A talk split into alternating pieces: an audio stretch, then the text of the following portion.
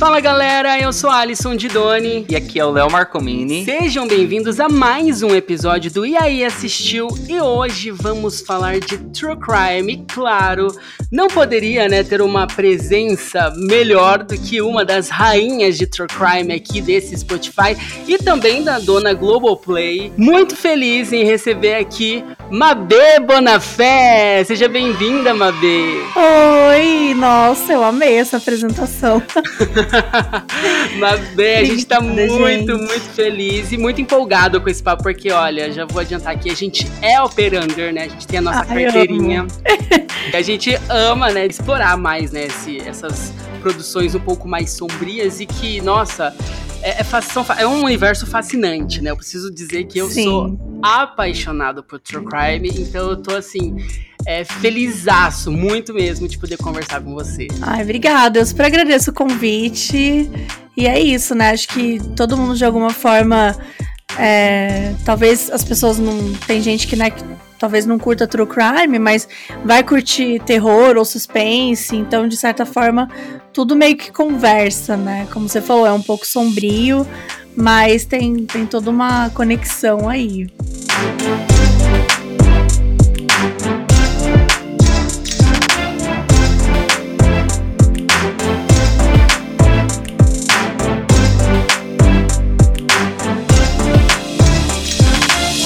Deixa eu apresentar primeiro a Mabê, né? Porque a Mabê, gente, ela é escritora, é roteirista, é publicitária, especialista em redes sociais e, claro, também, né, responsável aí pelo sucesso do podcast Modus Operandi. Com mais de 100 episódios publicados, as histórias do podcast base envolvem casos conhecidos, como de Suzane von Richthofen, o assassinato de Maurício, né, herdeiro da Gucci, e esses episódios são intercalados com episódios que trazem, assim, navegam por curiosidades, apresentando a fundo origem que a gente origens, né, que nós não conhecemos muito. Sim, eu amo principalmente casos bizarros, né? Eu sou ali, é. ó, um fã, eu adoro, dou muito, me divirto, né? Porque é um pouco mais leve, um pouco mais descontraído. E Sim. eu preciso falar aqui, trazer para vocês que é, a Mabê, ela é muito importante pra gente, né, Léo? É uma peça fundamental porque eu acho que a Mabê foi quem descobriu a gente, praticamente. É verdade. Eu lembro que acho que foi em 2016. 2016. É, foi, antes, 2016. Antes de se tornar lançamentos do dia, era lançamentos da Netflix. E a Mabê trabalhava com a Netflix e convidou a gente a é, pela Netflix para vir para CXP. Você se lembra disso, Mabê? CXP, Mabê. eu me lembro, eu me lembro. Na, nessa época de 2016, eu estava iniciando uma relação, né? Na verdade, tinha começado em 2015. Então, entre 2015 e 2016, eu estava iniciando uma relação, é, estreitando ali um relacionamento da marca Netflix com alguns influenciadores, algumas contas que eram importantes, né? Que a gente via que falava sobre a Netflix, ou que tinha potencial para falar sobre a Netflix que a gente considerava bem, bem legal. E o lançamento do Netflix, né, o próprio nome, assim, vocês focavam muito nisso, em trazer informações, em trazer novidades. Então, durante bastante tempo, é, eu acompanhei, né, eu tinha essa coisa, um dos meus objetivos era ficar pesquisando, encontrando diversas fontes, assim, diversos canais. Eu sempre gostei de procurar, de pesquisar, eu sempre gostei de, de, de ir a fundo ali, né? E, e eu lembro, assim, quando eu comecei que hoje vocês, assim, estão uns números gigantescos. E aquela época que eu conheci vocês, acho que era bem no início, né? Eu não lembro quantos, quantos números vocês tinham, mas era bem início ainda. Sim, a gente era uma fanpage no Facebook. É, uhum. E a gente tava começando, assim, porque era Não era profissional Não, ainda, era bem né? fanservice, assim mesmo. Uhum. Eu lembro até hoje, quando a gente recebeu o seu e-mail, o Léo falou assim, vem aqui que você não vai acreditar, você não vai... Porque a gente recebia muito e-mail, assim, de fã. Meu, eu, eu, tenho, eu tinha até que te encaminhar uns e-mails antigos aqui, porque o que tem de ideia de série e filme que a gente recebia, meu, eram umas coisas muito legais. E quando a gente recebeu o seu, é, o Léo me chamou e falou: Meu, vem aqui porque eu acho que a Netflix quer conhecer a gente. Não, foi muito legal. Daí a gente veio para São Paulo, né? Foi. Acho que a gente conheceu o Will Smith, depois a Sandra Bullock, que foi muito legal. É... A gente é. teve essa relação com a Mabê. Sim, foi... a gente teve, a gente teve essa noção, né? Porque a gente é, com a Mabê, a gente teve noção que a gente poderia profissionalizar o nosso trabalho e a gente, eu quero já aqui agradecer você, Mabê, porque você realmente olhou pra gente com um olhar diferente, recebeu a gente muito bem e isso fez, tipo, uma total diferença pra gente. E você segue influenciando a gente, né? Se a gente tá aqui no podcast hoje, é, tem muito também, porque tem muito de você nisso, porque a gente ouve muito, né? A gente consome muito. E o Modus tá ali, ó, no nosso top 3 dos mais ouvidos. Ai, que lindo, gente. De verdade, eu amei saber disso. Eu não sabia que tinha sido tão importante assim, tão especial. Eu lembro que a gente trocou uma ideia, a gente se encontrou, né, no evento e tal. Eu te entreguei as. É, entreguei as credenciais para vocês e era aquilo, né? Acho que era, eu gostava muito de fazer isso porque eu acreditava muito é, nessa conexão mesmo, de encontrar canais que pudessem falar sobre a Netflix e não ficar indo só nos canais maiores, só naqueles mesmos canais de sempre, e sim a gente encontrar ali potências, né, para poder falar sobre e, e, de certa forma, fazer a, a cobertura, né, do seu jeito.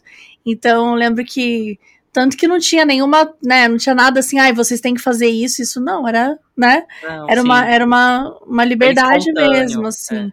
bem espontâneo. Não, e a gente teve o prazer, depois de, de alguns anos, de reencontrar a Mabê, na pré-estreia agora de Doutor, Doutor Estranho. Estranho. Fiquei muito Sim. feliz, não estava esperando te ver, Mabê, eu vejo, eu vejo, às vezes nós encontramos a Carol em algumas é, cabines, a gente vê ela, a gente já conversei com a Carol também na CCXP, em alguns eventos que a gente tem, mas a Mabê fazia muito tempo que a gente não é, A gente às vezes trocava uma ideia ali no Instagram, nas redes sociais, mas a gente não tinha uhum. se reencontrado, né? E eu amo, não, gente, eu preciso já já trazer essa indicação, o Instagram da Mabê é maravilhoso, entendeu? Se você tá ali de bobeira numa madrugada, entra que vai ter uma live ali muito boa com os assuntos, os melhores assuntos, eu me divirto muito. As coisas Mas, mais aleatórias possíveis. Muito! Mas, nossa, eu, eu me divirto, Mabê, eu gosto muito dessa é, versatilidade, você é muito plural, você é, é muito interessante isso, você é uma caixinha de surpresas, eu adoro isso. Eu amo pessoas pessoas assim. Ai, e eu obrigada. já quero saber, eu já, já tô muito curioso, porque eu quero saber essa paixão sua por true crime, né? Eu sei que uhum. é, através dessa agência que você trabalhava, você conheceu a gente, conheceu muita galera, inclusive Carol Moreira, né? E daí veio, surgiu o Modus Operandi, que hoje é esse sucesso estrondoso. São muito originais, a gente ama é, conhecer um pouco mais a fundo, né? Não só o crime, mas tudo, né? Entender o que levou a, as, motivações, aquela, é, as motivações, né? o que levou uhum. pessoas a cometerem é, crimes tão cruéis, e, e, isso é muito interessante, né? Todas essa, essas curiosidades que vocês trazem, que vão a fundo. E eu queria saber como que veio, como que surgiu essa paixão por true crime? Então, é, a paixão pelo true crime começou um pouquinho antes. Na verdade, eu até acredito que tenha acontecido muito mais cedo, assim, porque eu sempre consumi conteúdos desse tipo, assim, eu sempre consumi muita coisa de suspense, de horror, de terror. E claro que né, o True Crime não era assim chamado dessa forma, mas quando eu era mais nova, eu já assistia aqueles documentários, aqueles programas da Discovery. Então tinham muitos programas que traziam esses casos de crimes e tal. Então era algo que eu já costumava consumir. Mas acho que assim, quando eu paro para pensar, tipo, ai, quando que eu olhei assim e falei, putz, eu tô gostando muito desse tipo de assunto. Eu não consigo pensar em outra coisa que não é, a série Making, a, o documentário Making a Murderer da Netflix, né? Que, que estreou em 2015 e conta a história, né, do Steve Avery, que é esse cara que foi preso injustamente durante 19 anos e aí ele é solto e pouco tempo depois ele é preso novamente. Então é uma coisa assim que é muito. É, é uma história maluca, né? Uma história que não, você não vê essa história em todos os lugares. E, e eu consumi, eu comecei a consumir esse documentário é, e, e, eu era, assim, completamente obcecada, assim. Eu só queria ler, eu só queria pesquisar. Eu fiquei num, num nível de obsessão com, com esse caso, porque, assim, acaba o documentário e acabou, né? Não tem mais, tipo assim, assunto, né? Não tem mais material. Então eu queria pesquisar outros materiais. Então eu fui atrás de, de, de, ler um monte de coisa, fui atrás de fórum, encontrei um fórum que as pessoas estavam obcecadas com essa história, e lá eles compartilhavam trechos do júri, trechos do, do tribunal, né? Então, assim, eu comecei a ficar meio obcecado mesmo nessa história, eu fui pesquisando, e aí, de certa forma, eu passei a consumir bastante documentários depois desse tipo, né? Documentários e séries de uma forma geral. Então, acho que o iníciozinho foi isso aí. Foi esse o, Making a Murder que deu o pontapé aí para isso. É, Making a Murder é um documentário que eu já deixo essa indicação para quem tá ouvindo que ainda não assistiu, que vale muito a pena. Muito. É um caso, igual a Mabê falou, bizarro, muito louco, cheio de desdobramentos. Eu acredito que até uh, o ano passado, ou em 2020, não me engano, saiu mais alguma coisa referente a esse caso, né? Então, saiu é, a uma... terceira temporada. Isso. Então é, é uma coisa, tipo assim, muito louca. E, e Mabê, mas qual que foi, assim, o, o estopim que fez você deixar de ser é, uma pessoa que só assiste para começar a falar sobre, né? Você estava sempre ali nos bastidores, trabalhando com influencers e tal, mas como que foi esse processo de você falou, meu, dá pra gente explorar isso num podcast, vamos criar o uhum. Modus. É, eu ouvindo o Modus, eu sei que foi, não foi um podcast que surgiu do dia pra noite, né, que Sim. demorou, foi todo um processo ali. Não, e, e, eu, eu tenho certeza que demanda muita pesquisa, né, muita... Muito. Porque vocês trazem muitas informações, né, assim, coisas que é, a gente não vê, por exemplo, na série, né? Então são muitas coisas assim. Muitos detalhes, é... as falas, e, e, é muito, muito legal. Então eu queria saber como que foi, o que, que, que virou essa chavinha e, e te fez querer é, gravar, falar mais sobre isso? Então, depois que eu passei a consumir bastante é, true crime, já estava rolando também nessa época podcast de true crime lá fora. Então eu tinha bastante interesse, já estava ouvindo, já estava gostando. Na verdade, nos Estados Unidos começou muito antes de 2015, mas enfim, é, foi a época que eu comecei a, a, conhecer mais e tal. E eu já tava meio assim, cara, eu quero fazer um podcast, eu quero fazer um podcast. Já tava nascendo essa vontade em mim, é, porque eu gostava de ler sobre o conteúdo, gostava de consumir e tal. Só que eu ainda tava até com algumas dúvidas, porque eu tava. Eu, meu objetivo inicial era criar um podcast de teoria da conspiração, né? Eu nem ia para esse caminho logo no início. E antes disso ainda, é, a Netflix, ela criou um perfil, a Netflix americana criou um perfil para falar sobre true crime. Eu acho que eles criaram até um podcast pra. É, eu acho que eles criaram um podcast de True Crime, se não me engano. Agora me esqueci totalmente. Mas a, a, Netflix americana criou isso. E eu quis tentar muito fazer rolar isso no Brasil. Queria muito que acontecesse o podcast de crime da Netflix, né? Tipo, falei, meu, tem muito conteúdo de true crime na Netflix, acho que seria interessante ter um host, ter alguém para falar sobre e tal. E esse projeto quase rolou algumas vezes. Eu lembro que ele quase rolou em 2017, ele quase rolou em 2018. Mas eu fico feliz agora de não ter rolado. porque, porque provavelmente eu não ia ser a roxo, né? Obviamente. Não tinha nada a ver. Eu ia estar nos, nos bastidores desse podcast. Então, de certa forma, é claro, também não ia ter impedido eu de criar o meu próprio. Mas eu digo assim, acho que acho que tomou o caminho que tinha que tomar mesmo. O projeto acabou não indo para frente, mas eu queria muito fazer um podcast. Eu cheguei a gravar é, um episódio desse podcast de teoria da conspiração. Ele tinha. Cheguei a criar capa, ele tinha vinheta, ele tinha Gente, quase você tudo. Tem salva, assim. eu fiquei curioso, mas porque teoria, teoria da conspiração é uma coisa muito, muito incrível, muito boa. É. Assim, a gente ama, a gente também gosta de, de ler bastante. É, eu queria muito, eu queria muito criar isso. E, e, e, o primeiro episódio ia ser um pouco mais tranquilo, mais da zoeira, mais falar de medos e tal, de infância. Então, eu até coloquei, eu tenho um podcast solo que se chama Meio Avestruz. E no Meio Avestruz, no penúltimo episódio, eu coloquei um trecho dessa, desse podcast porque ele nunca foi editado. Eu tenho o bruto dele, que tem, sei lá, quase duas horas. Só que ele é muito engraçado. Esses dias eu tava ouvindo, falei, gente, isso precisa ir pro mundo de alguma forma. E aí eu coloquei um trechinho, acho que eu pus 15 minutos dele, de fala do chupa-cabras, fala do, do, da autópsia do extraterrestre no Fantástico, é perfeito. E aí, é, mas é, ele era meio que para ser o início ali do podcast, depois iam ser episódios mais um pouco mais sério e tal, é, mas nessa pegada de falar de, de teorias da conspiração. Mas aí eu tava conversando com a Carol na época, né? A gente ficou amigas uns anos antes. E a gente consumia muito true crime e a gente não conhecia ninguém que para falar sobre isso. Então a gente começou a falar muito, tipo, meu, saiu tal série, olha isso aqui. Ela, meu, você tem que assistir tal episódio. Então a gente ficava meio obcecada falando disso. Não, Aí um isso dia é muito, falei, muito interessante, porque assim, como as, É. as, as ideias surgem, né?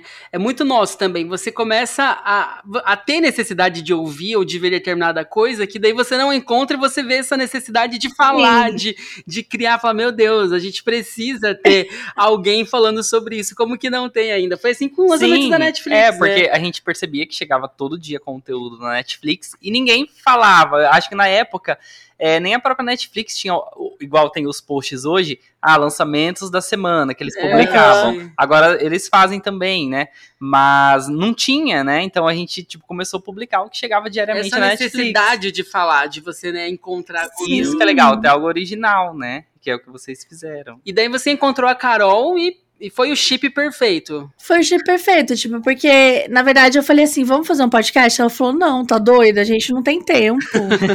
e aí eu falei, ah, então tá bom, né? E eu pensei assim, Bom, beleza, eu vou, fa- eu vou fazer. mas também não fazia nada. Tipo, eu falava, eu vou fazer, mas eu. É que na real também eu trabalhava muito, então era muito. E, e eu amava trabalhar com a Netflix, né? Pra vocês terem uma ideia, eu só parei de trabalhar com a Netflix faz dois meses. Meu, agora, Então- quando, quando você publicou aquilo que você falou, eu falei, meu, eu não acredito que a Mabê tava roteirizando. Você era roteirista pra Netflix, né? Se, me corrija se, é, eu tiver, fazia. se É, eu estiver é errado. roteirista de vídeo, mas era tipo, chama de redator. Uhum. Era meio que eu, tipo, cuidava de uma campanha. Então, sei lá, vem, vem Stranger Things, então tem que cuidar de toda aquela campanha, no sentido, tipo, ah, vai ter vídeo, vai ter alguma coisa, então beleza, quando que isso vai entrar? Meio que organizava, né, isso, e ao mesmo tempo também produzia a maioria dos conteúdos e tal sobre aquele título. Então, tipo, ah, vai ter um trailer, vai ter um teaser, vai ter um date announcement, né, que são os, as, as informações que geralmente tem quando se trata de um de uma série ma maior, assim, e, e, aí eu cuido, né? Então, tipo, vai ter o anúncio de não sei o que, eu cuido. Então, é, era e roteirista quando surgiam alguns vídeos, algumas, né, algumas oportunidades nesse sentido. Já fiz muito roteiro de, de vídeo, mas na agência. Nesse outro momento, com a Netflix, eu comecei, voltei, saí da agência em janeiro de 2020. Não, março de 2020 e comecei a trabalhar com voltei a trabalhar com a Netflix em junho. Uhum. Então eu fiquei só dois meses fora e aí eu fui contratado direto por eles. E aí eu já não tava, não era tão roteiro, porque aí tem, obviamente, tinha alguns roteiros, mas era mais cuidar mesmo dessas campanhas e tal. E não era todo dia, né? Porque antes na agência era todo dia, dedicado a isso. Já quando eu tava trabalhando com a Netflix, eram dois dias por semana. Mas isso dá um trampo danado, né? Criar, criação, né? É, a gente Não, demanda tempo, né? Demanda. Demanda tempo, criatividade, e assim, Criatividade. não é uma marca normal, né? Netflix, então não é qualquer coisa, assim, não é uma coisa, tipo, é algo que precisa ser pensado, que precisa ser interessante, que tem que estar dentro da linguagem. Então é desafiador, né? Mas nessa época, é, voltando assim, eu tava na agência e eu amava muito o trabalho, sempre gostei muito de trabalhar com a Netflix. Só que era um trabalho que ele tirava tudo de mim, assim, tipo, a minha criatividade, eu, eu passava tudo lá, sabe? Então, hum, chegava em casa vazia, sabe? Parecia que tinha esgotado a minha criatividade. Então também não tinha aquela, né, aquele ímpeto de, ah, eu vou criar um podcast sozinha, ah, eu vou fazer do nada. Tava indo, assim, em algum momento eu ia começar, mas não, tá, não tava rolando naquele, naquele momento.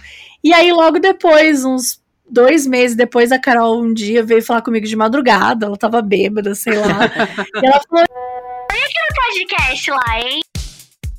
e do nada a gente começou a conversar, e aí foi. O Modus, ele, ele, E nasceu, aí? eu- ele nasceu em janeiro de 2020, só pra. É, ele nasceu muito antes, né? Ele nasceu na, tipo, Pra você ter uma ideia, a gente começou a conversar em novembro de 2018. Caramba, mais de um ano. Aí em 2019 a gente decidiu que ia, que ia rolar. E aí a gente começou a se organizar para escrever roteiro e tal. E aí durante 2019 a gente. E realmente a Carol tinha razão, a gente não tinha tempo. Ela viajava muito pro exterior, ela viajava, fazia muitas viagens, enfim, ela tem é, o canal dela, né? Todo, muitas coisas. E eu tinha, né, vida de agência e tal. Depois que entrou a Bel também, a Bel era outra que também não tinha tempo, porque todo mundo estava ocupado com muita coisa. Então, durante 2019, a gente escreveu cinco roteiros e gravou cinco episódios. Então, acho que nem isso, acho que a gente gravou uns três episódios. Então foi muito, é muito pouco, Eles né? estrearam Nosso com objetivo- esses três episódios de gaveta, assim, só pra. A gente estreou com esses três episódios, porque a ideia era o seguinte: é, a gente vai, a gente não ia postar toda semana. A gente falou, vamos fazer 15, vamos fazer uma temporada. Se a galera gostar, a gente traz uma segunda temporada com mais cinco episódios. E a gente achou que ia conseguir fazer assim. Não, eu descobri o Modus bem no comecinho, né? Porque eu já seguia o seu pessoal quando eu vi esse projeto com a Carol, que eu já acompanhava também o trabalho, admirava também. Fui, falei, meu, é, é um caminho sem volta, né? É um caminho sem volta. Quando você entra no modus operandi, que Não, eu descobri, igual- eu já consumia muito, mas eu descobri uma infinidade de, de conteúdos assim que eu. Eu acho, que, eu acho que é o que a Mabê falou lá no início, igual a gente tava falando o dia que a gente falou sobre é, Animais Fantásticos. O universo Harry Potter a gente assiste e você quer procurar, quer procurar mais. A gente é muito fã desse gênero de true crime, né? De séries de suspense criminal e tudo mais. E realmente, não, Uhum. quando a gente acha um lugar que, tipo, estende isso que a gente assistiu na tela, que a gente quer saber mais, que a gente quer é, entender mais, não só sobre aquela produção, mas sobre todo o universo, né? Então, o modus operandi é bem Sim. esse espaço onde a gente se encontra pra, Sim. tipo. Quando eu assisto Exato. um filme, uma série e tem Baseado numa história real. Eu fico louco, eu saio do cinema, ou, ou- ou antes mesmo, quando eu tô assistindo, eu já pego meu celular e começo a pesquisar, porque é, são histórias, Não, eu isso é falei, verdade. são alguns casos. Tem, tem séries, séries baseadas em fatos reais de true crime, assim. É, tá, do O.J. Simpson, por exemplo. A gente começou a assistir, eu não conhecia a Uhum. história. O Alisson já foi lá e pesquisou toda a história e falou: "Ah, acontece isso, isso, isso, isso. É Nem porque- dá vontade mais de assistir. É a porque é, eu fico fissurado, eu falo, meu, não, é umas coisas muito, igual eu falei, fascinantes. É um mundo, né? É. Histórias sombrias, pesadas, alguns casos que é até Sim. difícil de você acreditar que isso aconteceu. É, e quando a gente tem uma adaptação para um filme, para uma série, muita coisa fica de fora, né? Então eu fico, Sim. eu fico tentando pensar, meu, o que que levou essa pessoa a cometer isso? E, e eu, às vezes eu, eu, eu me assusto comigo mesmo, porque eu falei, meu, será que é caso de análise ter esse consumo, essa, esse autoconsumo, né, essa fixação por true Aham. crime? Mas já vem de berço. Minha mãe, é, minha mãe é, é fascinada. Minha mãe ama terror, ama suspense, ama true crime e também ama podcast. Quando eu falei que eu ia gravar com você, ela surtou, Mabê. Porque ela Ai, ouve, ela fofa! ouve muito Modus Operandi, porque ela, ela é Qual que é o fascinada. nome dela? Délia, manda um beijo pra ela. Vai estar chegando aqui em São Paulo beijo. amanhã. Ai, um beijo, Délia. Obrigada por ouvir a gente. Ela adora, ela adora. E, e até tem alguns episódios que a gente fica comentando do Modus, que daí é, ela, às vezes ela ouve antes de mim e me dá spoiler. Ela falou: Meu, você viu o episódio do Drauz? Ela surtou. Nossa, foi muito legal aquele Foi. episódio, né? Foi. É muito importante. Mas é isso, assim, eu acho que é o que vocês falaram, sabe? É criar uma comunidade, né? Criar um, um lugarzinho ali pra gente conversar. A gente sentir essa falta de conversar, essa falta de ter um lugar, eu acho que. Por ser um podcast que você tá conversando, né? Então, por mais que a gente esteja narrando a história, ele até tem um.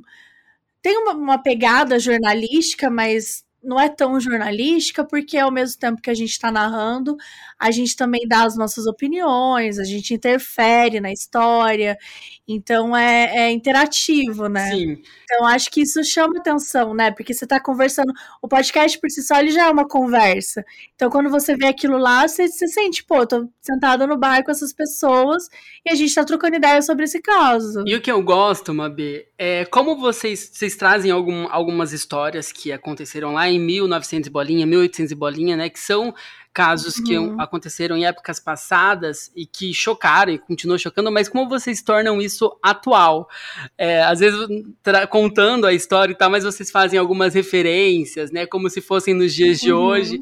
E eu acho isso genial, porque isso quebra um pouco, né? Tem muito de vocês nisso, né? Vocês contando essa história e isso é muito gostoso de ouvir. Isso cria realmente, igual você falou, é uma comunidade que você aproxima ainda mais e, e isso, tipo, eu, eu ouço muito é, podcast, modos principalmente, enquanto eu tô trabalhando produzindo alguma uhum. coisa, assim, ou quando eu tô, né, na faxina, né, lavando uma louça ali, e eu viajo total, eu vou e parece que eu tô realmente assistindo aquela história, né, vendo, eu entro no site para ver as imagens e tal, e é muito interessante isso, porque vocês criam toda essa conexão, né, vocês não, não para só ali, no podcast. Tem o site que vocês direcionam e que trazem fotos, se tiver algum conteúdo em vídeo também.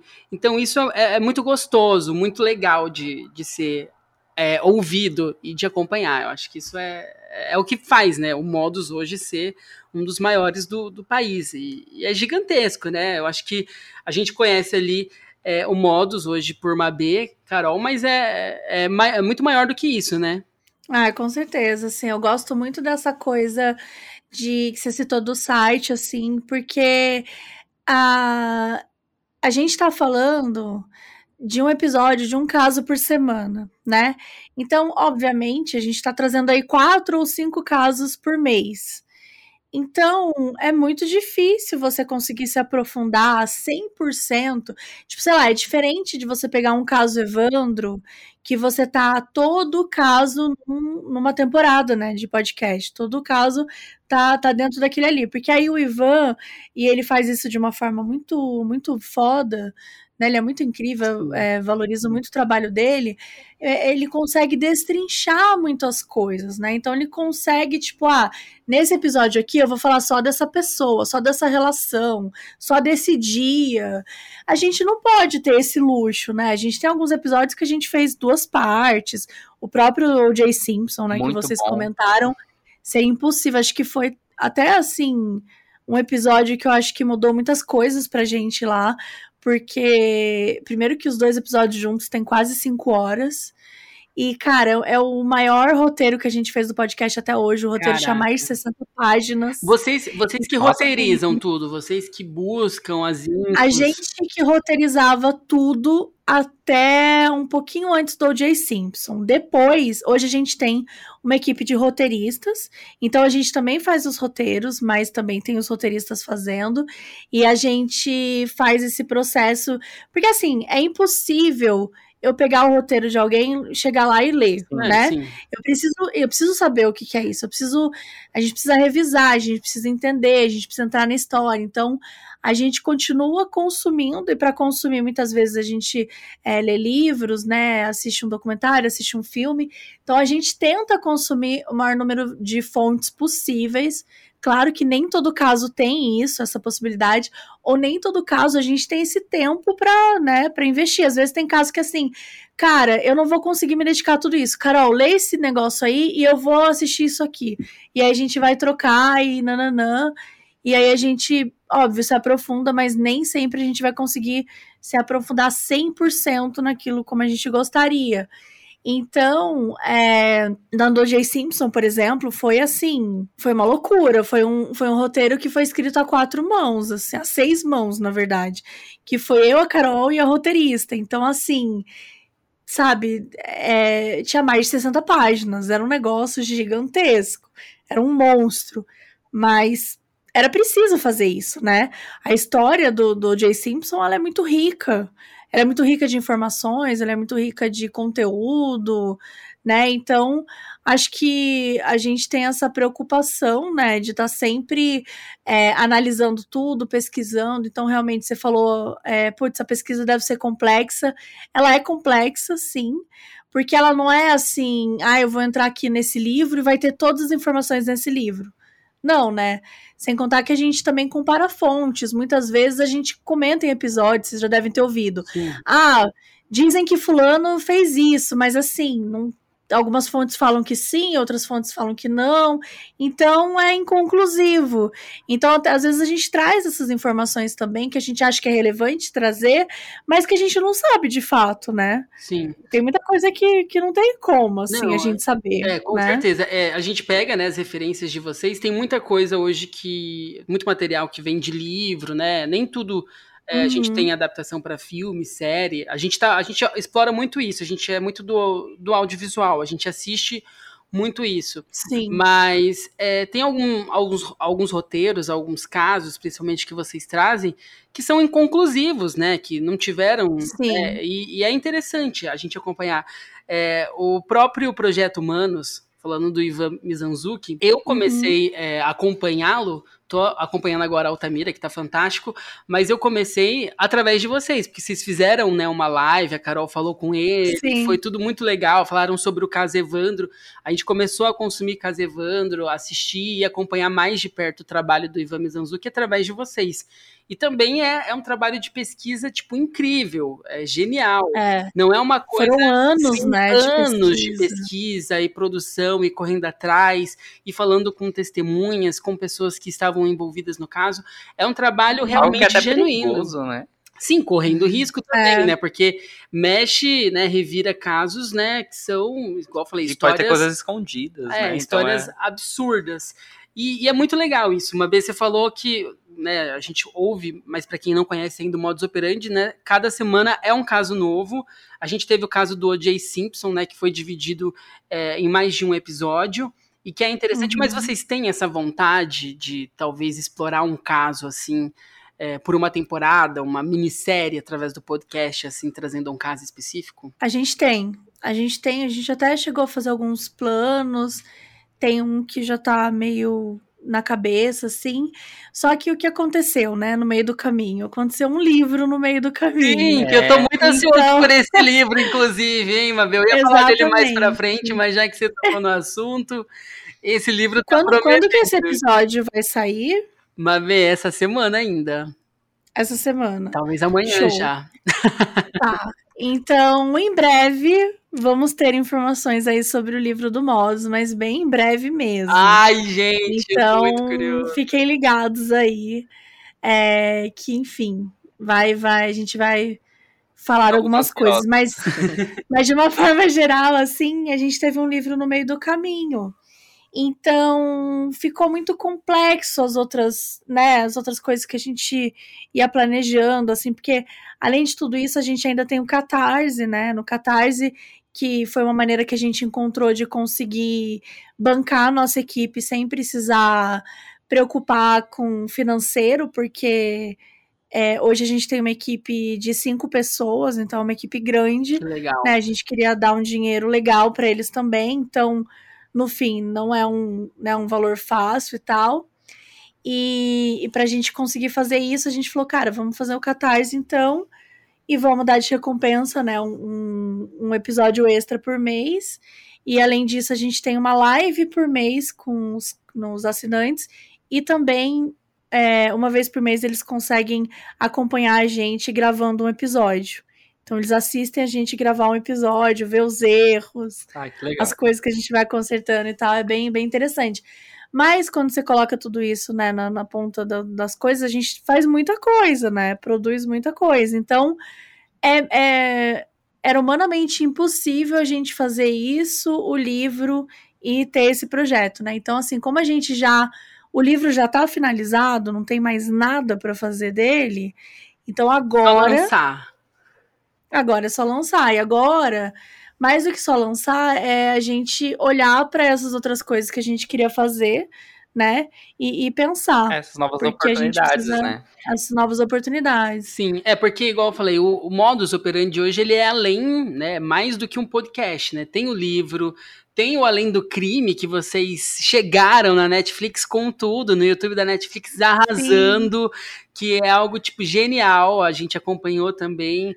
É, É, a gente publicou no Instagram. Publicamos no o pessoal Instagram com o ama, maior porque prazer, O nosso público ama, Nosso né? público consome muito, É. muito também True Crime. E, e, é muito legal ver esse crescimento, acompanhar essa evolução de vocês, porque vocês merecem muito, porque vocês fazem um conteúdo que, igual você falou, é uma coisa que vocês externam é, aquilo que vocês gostam, né? A gente consegue sentir isso, não é só chegar e ler um roteiro, é, é um muito trabalho feito, de, né? de pesquisa e é muito bem feito.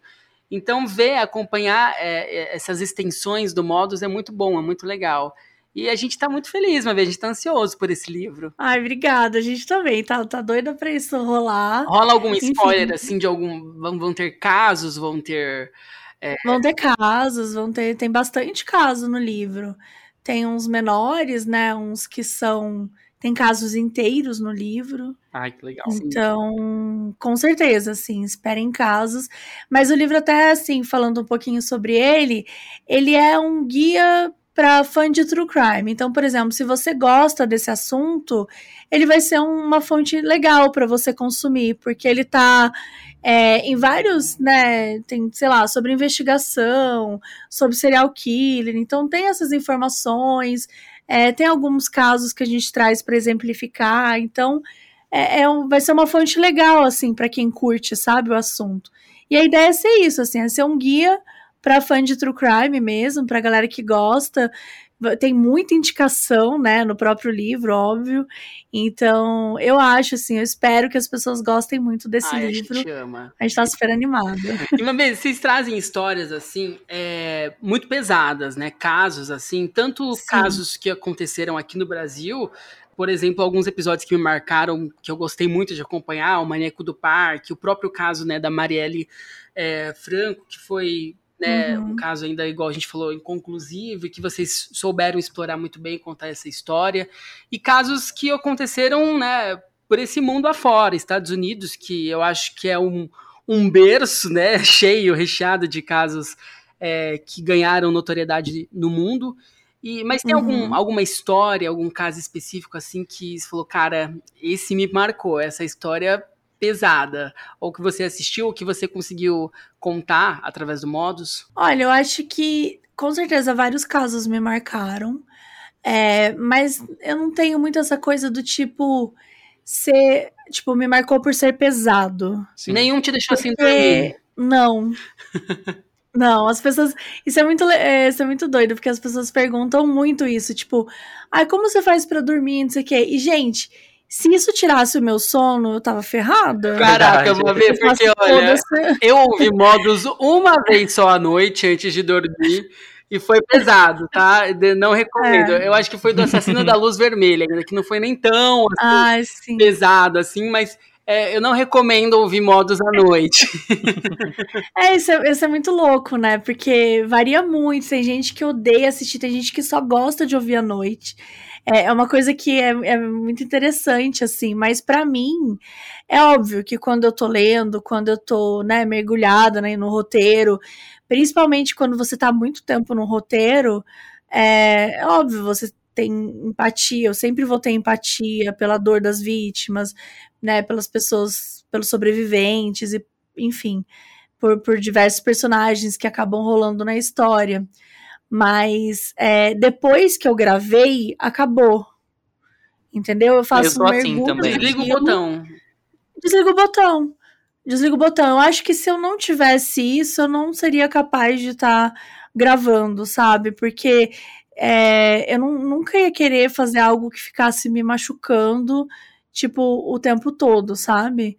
Então, assim, dói, óbvio, dói né? Tem acho que se eu fosse falar do, do último episódio que que mais mexeu comigo, assim, eu acho que eu falaria é, de um que que na verdade a gente fez em novembro de 2021, que é da Natasha Campuch. Sim. Que ficou sequestrada durante oito anos, né? E não só sequestrada, foi mantida num, num porão tal, um cárcere privado. Que tem inclusive o filme, é o dela que foi a história adaptada, Isso. né? 396 é. dias, alguma coisa assim. Sim, é um caso. Eu, eu não me lembro se é esse o nome do, do filme. Eu sei que tem um documentário que chama 10 anos depois.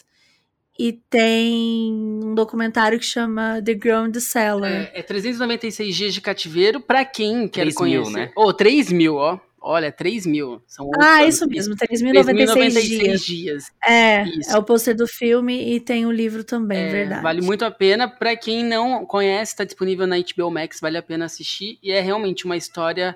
É, eu também, me marcou muito, porque é bem pesado. É muito pesado. É, bizarro pesado, as coisas, né? Que acontecem. É, tudo que é duradouro, né? Assim, óbvio, tudo é o ruim. Mas eu digo assim, você é, né, passar por alguma coisa durante uma hora e depois acabar é, é, totalmente diferente de você ser submetido por anos por uma tortura mental, psicológica, física.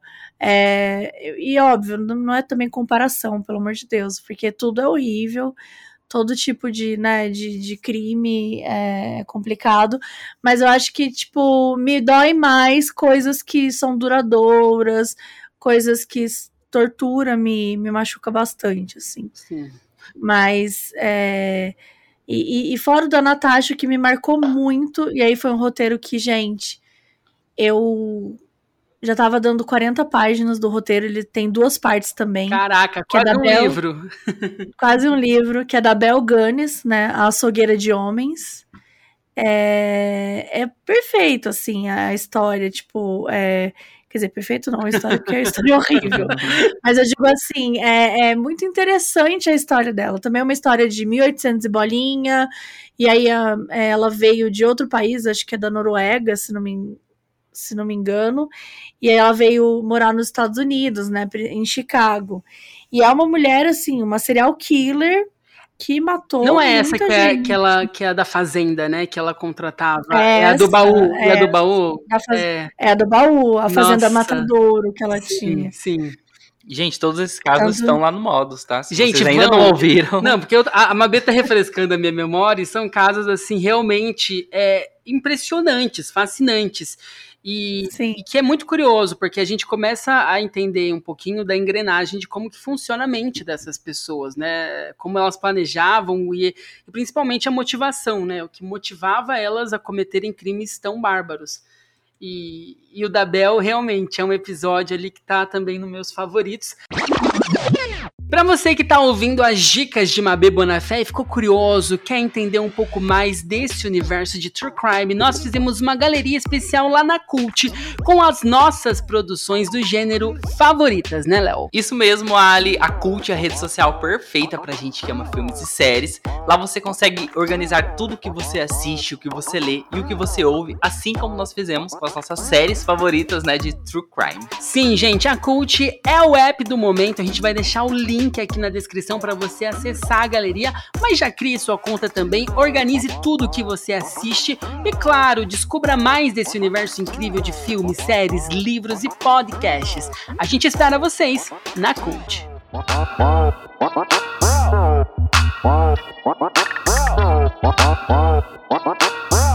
Nem só de true crime vive uma Biba na fé. Olha, não dá, não dá só pra ver. Inclusive, adoro ver Heartstopper, né, recentemente.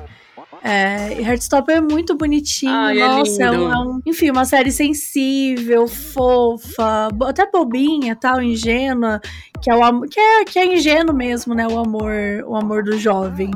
Do, do pré-adolescente, não sei se é adolescente. Acho que é adolescente. Adolescente, né? é, Sim. colegial ali, é, ensino médio, né? Colegial, é que é muito bonitinho. Nossa, sim. Não, essa eu série amei é... muito essa série. A gente também amou essa série, inclusive hashtag renova Netflix. Por favor, eu acho que vai ser renovada sim, né, mas gente, ah, pra nós, impossível. É, eu acho que pra gente da comunidade LGBTQIAP+, é, trazer uma história com um final feliz é muito importante, né? Acho que o Stopper aqueceu o coração de muita gente por conta disso. Não teve, é, tem ali, né, suas nuances, né, da história até o amor acontecer, mas é uma história leve, uma história gostosinha que você termina de assistir Sim. com aquele sorriso estampado na cara. E isso é muito bom, é muito gostoso, né? Você fica com essa vontade de, de consumir mais. E a gente viu, né, no seu top 3 ali de séries atuais que temos Heartstopper e temos outras também, né, Mabê? Tem.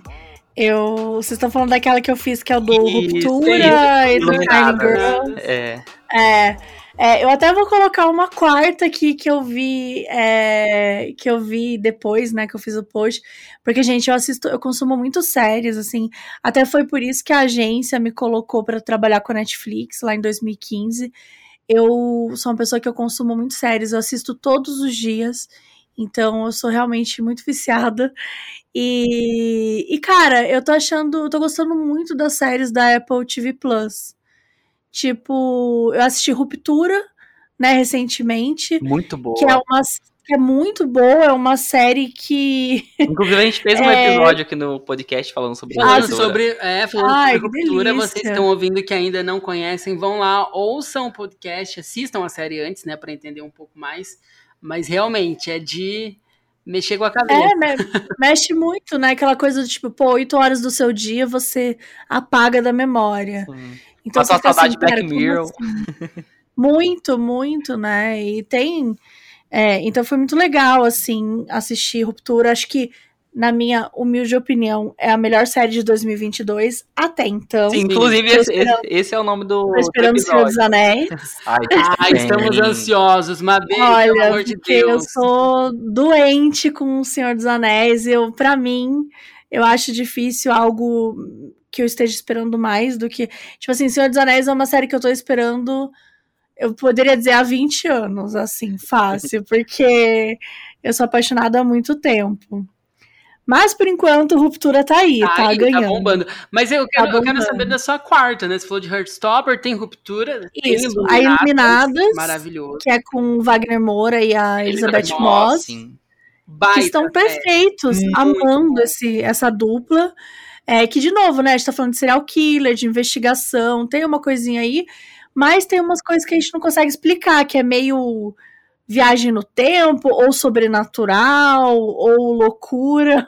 Não dá pra saber ainda, né? Cultura e Iluminadas estão no Apple TV Plus. Tem muita gente que não, não assina ainda e não consome esse conteúdo. Gente, e na vale Apple, TV, no Apple TV Plus tem muitas séries Os incríveis. Os conteúdos né? da Apple TV Plus é, são geniais. Tem um selinho de qualidade ali que realmente vale a pena a maratona. Eu acho que são poucas as produções assim que eu me decepcionei da Apple TV. Sim, que, tipo, a maioria é muito bom mesmo. porque temos Ruptura, que é um baita uma baita série que ninguém estava esperando e chegou com os dois pés na porta. Já está renovada. Já está renovada, tô curioso, inclusive. Iluminadas, que me surpreendeu muito, igual você falou, Wagner muito. Moura e Elizabeth Moss. Meu, que Não, Elizabeth Moss é incrível, né? Já vem de The Handmaid's ela, é, ela, é tipo, ela entrega tudo.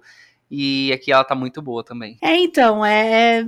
É só série boa que eu tô assistindo ultimamente, tô amando. E a quarta? E outra. Essa quarta aí que eu tô apaixonada também é da Apple TV Plus, a gente, gente. Vai, a gente vai fazer igual o João Kleber. Que segura aí, Madê, segura que já aí. vai falar. Depois do intervalo a gente volta com a quarta. Depois do intervalo. Mas é, é e foi até isso você vai descobrir falou, a quarta assinando o Catarse, que ela vai falar lá no Catarse. Ai, vai ser isso. É. Porque foi exatamente isso que eu fiz. Você falou, tipo, ah, o catálogo é muito legal. Eu falei, pô, eu assino há tanto tempo, sabe o que eu vou fazer? Eu vou catar o catálogo, vou entrar e vou assistir a primeira coisa que mexer comigo. E aí eu fui passando e, passou, e passei por Slow Horse. Gente, Slow Horses de cavalo, né? Cavalo, cavalo lento, seria um pangaré. Slow Horses. Olha, Slow Horses, é, eu vou recomendar muito. É, o ator principal, né? Os atores principais, você tem o Gary Oldman, que é o Sirius Black, né? Maravilhoso. É uma produção britânica. Então, o que que acontece? O Gary Oldman, ele é chefe de um departamento de inteligência da inteligência britânica. Então, você tem a CIA nos Estados Unidos, né? A BIM aqui no Brasil. Então, a inteligência britânica lá tem é, é, o Gary Oldman, ele é chefe no departamento, só que esse departamento, ele chama... Ai, como que é mesmo? Despejo que é basicamente os agentes que fazem merda. Então é como se fosse assim, uma turma de fracassados, sabe? Sim, sim. Você tem os agentes, porque quando você fala em agência, né, de, de inteligência, você pensa que são os espiões, a galera foda, e tem também. Só que nesse departamento, teoricamente, tem as pessoas que são só fazem besteira, só fazem merda, então é muito engraçado. E esse Gary Oldman, ele é chefe dessa galera. E ele odeia os funcionários. Então ele tá o tempo todo falando mal, criticando. É um humor britânico muito interessante. E tudo acontece, começa a rolar meio que uma conspiração governamental. E aí eles acabam metidos nisso. Então, quer dizer, o pior departamento possível para estar tá envolvido numa operação que está é, rolando no, no país todo, sabe? E tem os caras mais idiotas, mais burros, mais despreparados. Então, e obviamente tem uns caras bons lá dentro também, você vai tentando entender o, o que levou cada um a chegar ali, né? Porque você fica naquela, tipo, pô, porque esse cara parece bom, por que, que ele foi parar ali? Aí você vai descobrindo mais do passado, o que, que ele errou, o que aconteceu. Não, eu amei, eu já tô com vontade de parar tudo que eu tô assistindo, porque é... essa série é recente, né? Ela estreou agora, eu vi que ela estreou agora, é bem recente, né? Ela, é bem recente. Sim, ela já tá na lista, mas eu não assisti ainda. A gente vai não, assistir. Eu não tinha maratonado. Nossa próxima maratona. Não, só essa, essa sinopse, essa introdução que a Mabê trouxe, eu já tô curioso. Gente, eu amo espionagem, então. É muito legal, sério. E tem assim, e tem a Olivia Cook, sabe? Que é a, a recepcionista do Bates Motel. Sim, hum, eu adoro. Ela, que ela Meu, tá ai, ela é maravilhosa. nessa sequência ela é Emma, de... eu acho, em Bates Motel, né? É. É. Eu adoro. É, é a Emma, a Emma é. Code, que ela tá até nesse nesse, nessa sequência aí do Game of Thrones, né? Que eu esqueci o nome. House of the Dragon. House of the Dragon. É, Ai, ela amo. tá Ah, nessa... sério? Nossa, eu nem sabia. Eu Não, ela, ela tá. Você, você, assim, tocou, você, tocou, é, você tocou num ponto, eu ia falar agora, que o Léo ama falar de Bates Motel. Ele ama. Nossa, eu amo. Não, eu acho que, assim, existem séries tipo de produção e tal que são incríveis. Mas Bates Motel uhum. eu acho que é a uhum. série top 1 ali do coração, sabe? História, que mora. Né? Eu que gosto. É... Eu gosto. Eu amo demais Bates Motel. Não, e que legal saber. Eu, eu, eu, acho que desde Bates Motel, eu acho que eu não assisti mais nada com a Olivia. Eu vi ela em jogador número. Ah, The Sound of Metal ela fez também, que é muito bom. É. Uhum. Então, depois eu fui olhar o MDB dela, que eu fiquei assim que eu não sabia que ela era tudo isso, assim, sem, sem ofensas, mas eu fiquei assim, tipo, porque eu gosto, eu gosto muito dela, mas a, o, a personagem dela, né, no Bates Motel é muito básica, né, não é nada que entrega. Uhum. E aí eu fui olhar o MDB dela e, gente, ela fez todos os filmes mais bombásticos, sei lá, Jogador Número Um, é, O Som do Silêncio, que eu realmente não lembrava, mas tem, tipo, Sim, é vários, vários filmes é famosos. É, é muito bom. É muito bom. E que ótimo ótima indicação, eu, eu amei. É, Não, essa Slow série, Horses, essa né? série já tava na minha lista, agora é, eu vou gente, adiantar ela, assistam. colocar lá em primeiro lugar. Sério. E vale muito, porque ela tem seis episódios de 45 minutos, acabou. Eu já tô nervosa, porque eu já quero a segunda temporada. Então, assim, assistam e me digam o que vocês acharam, porque eu estou Vamos falar, apaixonada. vamos falar sobre, vamos falar sobre. E você que tá certeza. ouvindo também assista e fale com a gente. Cata essa indicação também. aí da Mabê que vale a pena. Mabê, é, a gente já falou aqui do Além do Crime. Tô super curioso se teremos mais. Não sei se você já pode revelar ou não. Mas eu, tô, eu queria ver mais de vocês, né? Vocês estão agora. É, tem o, o canal no YouTube também do Mods, que vocês fazem algumas lives especiais. O pessoal pode assistir a gravação Uhum. de vocês no Catarse, que é, é muito legal. Mas eu queria ver mais de vocês. Vocês podem revelar? Não sei se você já pode falar alguma coisa do que vem por aí. Posso? A gente não tem nada, na verdade, assim, porque, tipo, pra. O Além do Crime foi um programa que a gente fez, né, no canal do YouTube da Netflix. Ele durou seis episódios e a gente gostou muito, assim, de fazer, mas é, acho que a gente gostaria de fazer coisas maiores, assim, talvez falar de um caso, tipo, né, porque aqui eles eram meio que trechinhos curtos do, do episódio. Do- dos casos, até porque senão ficaria Não, sim, agora, né? agora eu quero Seria ver vocês. loucura. Eu quero ver vocês na Netflix mesmo, né, em algum stream. Não, já estão no Globoplay? Eu tô pensando aqui, já estão no Globoplay. O que, que custa a dona Globo trazer linha direta novamente com uma bem? Imagina. Imagina que tudo que seria, gente. Verdade. Olha, eu acho, eu quero. Hashtag- Globoplay, se você estiver ouvindo a gente. É, vamos trazer, vamos trazer linha direta de novo aí com modus operandi. Vai ser tudo, gente. É, a gente já teve, assim, sondagem de algumas coisas assim, mas a gente não foi é, pra frente com nada, não. Então, Porque vocês que- estavam fazendo livro, agora tem. É, tipo, agora o livro, vamos ver o que vem por aí. Mas assim, por enquanto é isso mesmo, é o podcast, né, de sempre. O livro que vai ser já também, vai falar muito dele a partir dos próximos meses. A gente vai querer falar bastante sobre. Mas, é, profissionalmente, eu tenho tempo, muita né? vontade. É, eu tenho muita vontade de fazer é, mais coisa pro audiovisual, assim. Então, eu tinha. Teve uma ideia que eu tinha, que, que eu tive um tempo atrás, eu comecei a rascunhar, mas tudo é aquilo, né? Dá um trabalho, tem que se organizar para fazer, então eu quis esperar um pouco, mas meu objetivo agora é realmente focar nessas coisas aí para eu para eu pensar nesses novos projetos, né? Porque eu quero muito, eu quero que role.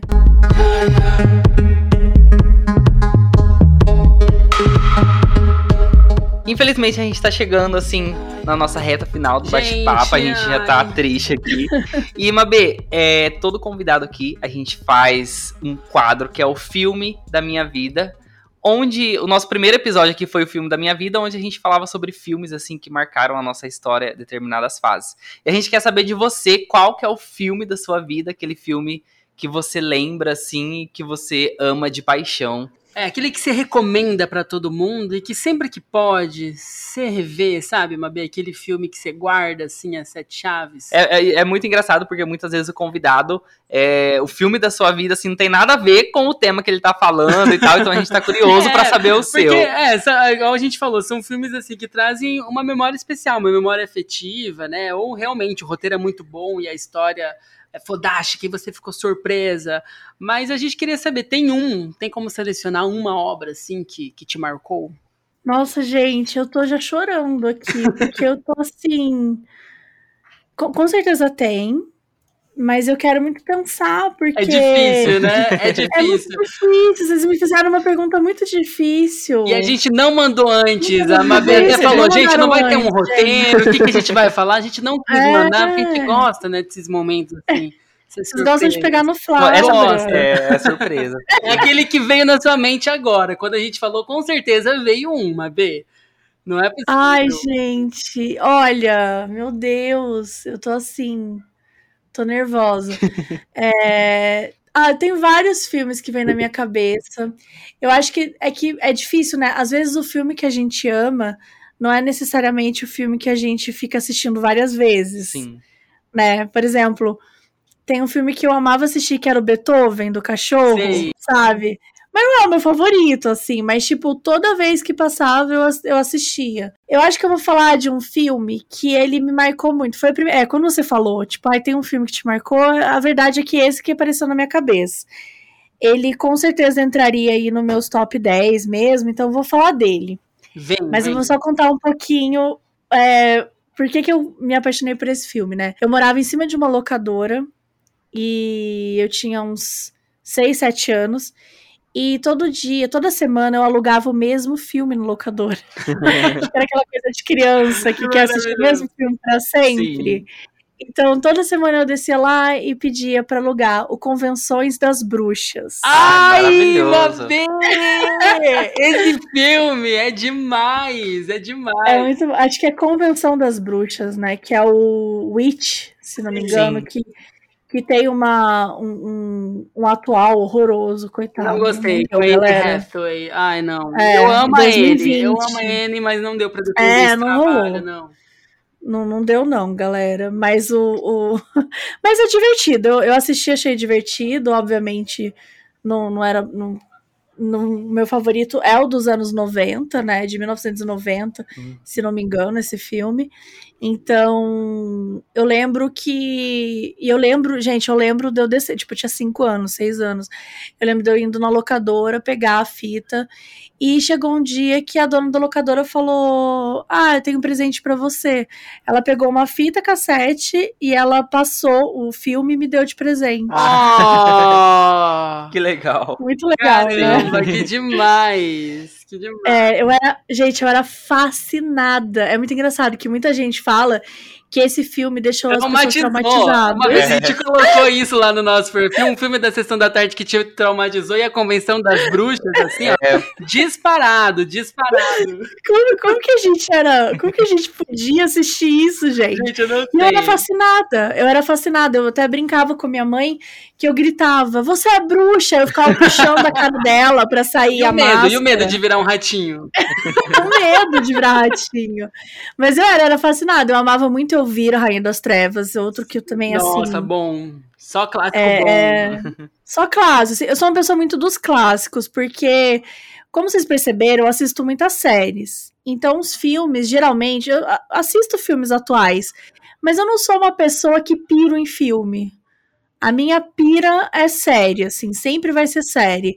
Então, sempre que eu cito clássico, eu vou trazer Hitchcock, eu vou trazer uns filmes antigos, Ótimo. sabe, umas coisas bobinhas, que é o, né, o Festim Diabólico, que é o do Hitchcock, que eu amo, que, é, enfim, é muito engraçado esse filme, É muito bom. é, quer dizer, e muito, muito creepy, né, mas muito engraçado, e acho que isso, assim, acho que sempre nessa pegada mesmo de terror, né, mais que eu vira não era terror, mas eu sempre gostei de bruxa, sempre gostei de fantasma, Gasparzinho, amava Gasparzinho. Nossa, demais. Só filme bom, filme bom. Os clássicos bons mesmo. E eu, eu, eu, eu tinha muito isso, eu consumia muito isso também. Eu amo, eu amava esses filmes assim. É, assistia também filme escondido, às vezes, dos meus pais. Locava, tipo, lembro.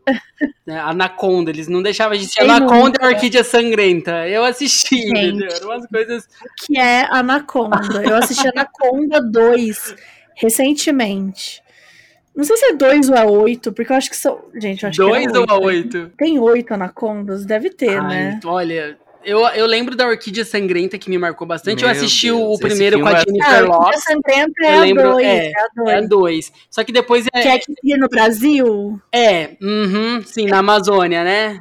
Eu assisti pela primeira vez no ano passado. Mentira, Mavê! Esse filme é muito ruim, eu amei. Não, o Esse Léo filme, sabe até as falas desse Não, filme. é, eu achei muito esse filme. No DVD No. DVD, nossa. Ele é perfeito. Ai, gente, não, mas tinha muito filme que, assim, é, a gente reassiste, a gente fala, meu... Meu, como o audiovisual evoluiu e como isso é bom, né? Graças a Deus, a tecnologia Sim. tá aí. Ai, mas é, é, tem alguns filmes realmente que, igual Convenção das Bruxas de 1990, é icônico e tentaram fazer de novo e não, não É foi. A, a magia, né? Angélica Houston lá, maravilhosa, e é isso. Nossa, perfeito. Um filme perfeito, mas tem com CGI certeza. Tal que possa melhorar, né? Não, O que- aquela que é- maquiagem é- dela icônica.